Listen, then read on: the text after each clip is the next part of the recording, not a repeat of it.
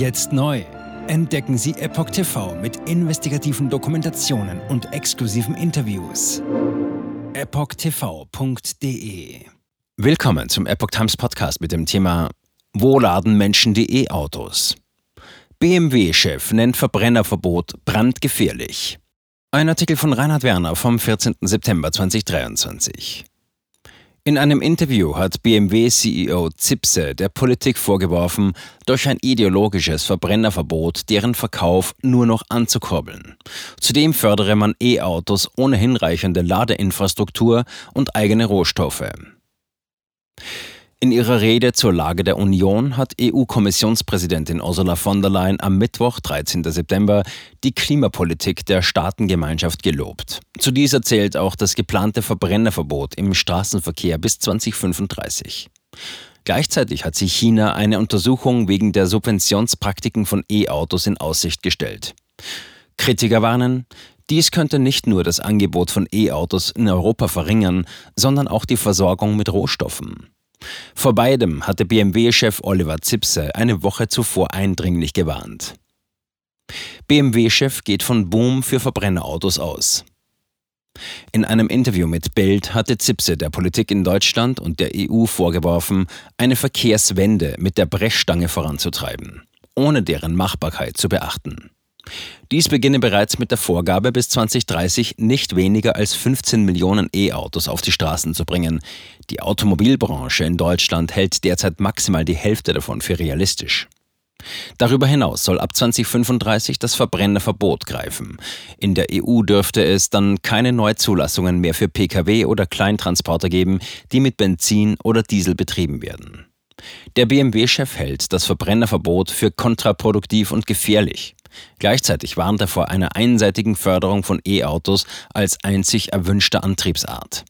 Neben vergebenen Chancen für andere Technologien könnte dies nämlich zu einem bösen Erwachen beitragen.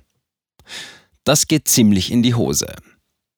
Zipse geht davon aus, dass das Verbrennerverbot in den kommenden Jahren zu einem enormen Nachfrageboom für Benziner- und Dieselmodelle führen wird.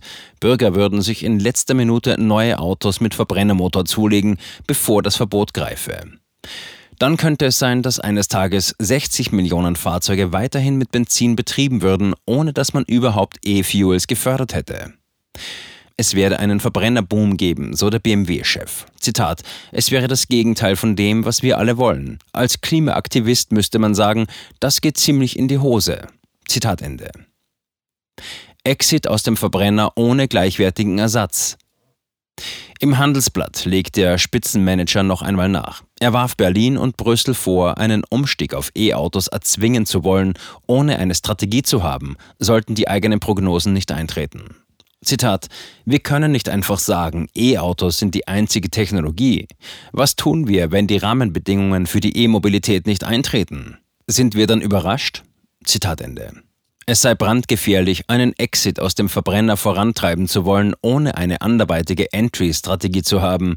Darauf zu setzen, dass sich der Markt bis dahin auf das E-Auto eingerichtet habe, sei fahrlässig. Rohstoffe zur Herstellung von E-Autos nicht in Europa verfügbar. Zum einen, so Zipse, sei nicht erkennbar, dass es in absehbarer Zeit eine ausreichende Ladestruktur für die E-Autos geben werde. Zitat, und wo laden die Menschen all die E-Autos? fragt der BMW-Chef und er trägt damit der Erkenntnis Rechnung, dass der Ausbau von Ladestationen dem Ziel deutlich hinterherhinkt. Dabei spricht er noch nicht einmal die Frage an, ob das Stromnetz für eine flächendeckende Versorgung überhaupt ausreichen würde. Dies bezweifeln beispielsweise Kritiker wie der Grazer Energiewende-Vordenker Georg Brasseur. Ein anderes Problem sei jenes der Versorgung mit Rohstoffen. Von den Rohstoffen, die zur Fertigung von E-Autos und deren Batterien erforderlich seien, befänden sich kaum welche in Europa. Zipse wirft weitere Fragen auf. Zitat: Was passiert, wenn die Rohstoffe für Batterien in Europa mal nicht mehr gesichert ist? Wann ist in Europa die letzte Mine eröffnet worden? Gäbe es dafür überhaupt noch eine Akzeptanz? Zitat Ende. BMW-Chef Zipse.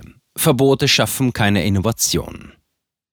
Als Kontinent mit einer starken Industrie, aber ohne eigenen Zugang zu essentiellen Batterierohstoffen sei es unklug, nur diese eine Technologie zu fördern, so Zipse.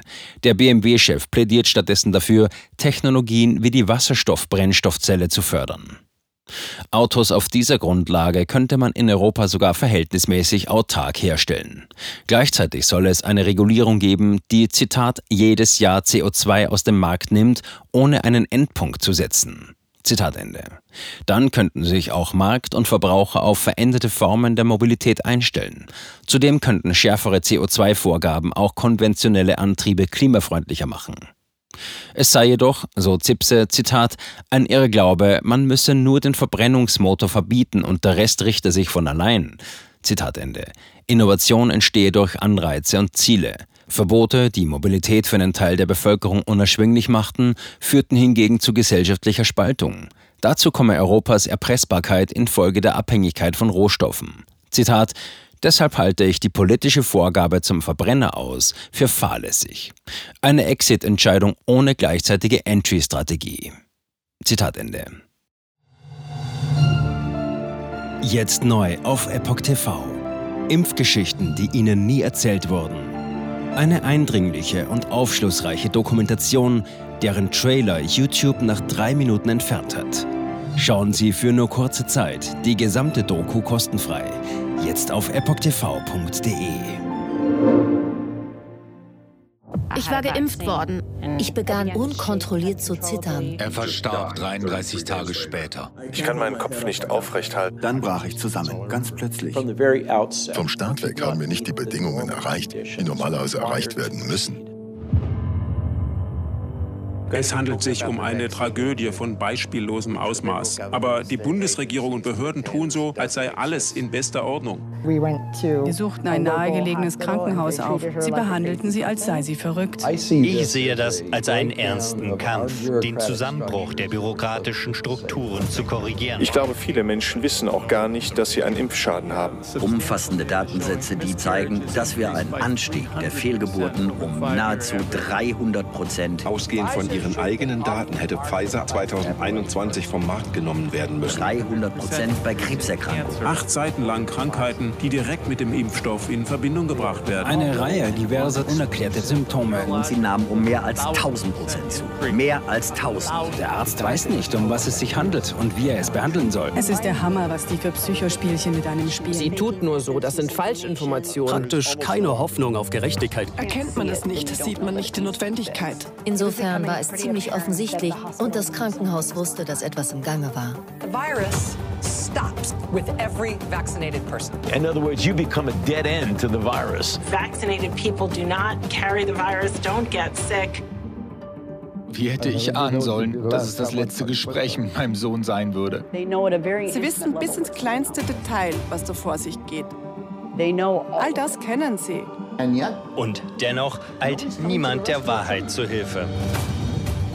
Die verborgene Krise. Impfgeschichten, die Ihnen nie erzählt wurden. Eine Originaldokumentation von Epoch Times. Jetzt kostenfrei auf verborgenekrise.de ansehen. Aufgrund von Zensur ist diese bedeutende Dokumentation nicht über die sozialen Medien teilbar. Leiten Sie diesen Link an Freunde und Bekannte weiter und tragen Sie so die Botschaft dieser mutigen Menschen in die Welt.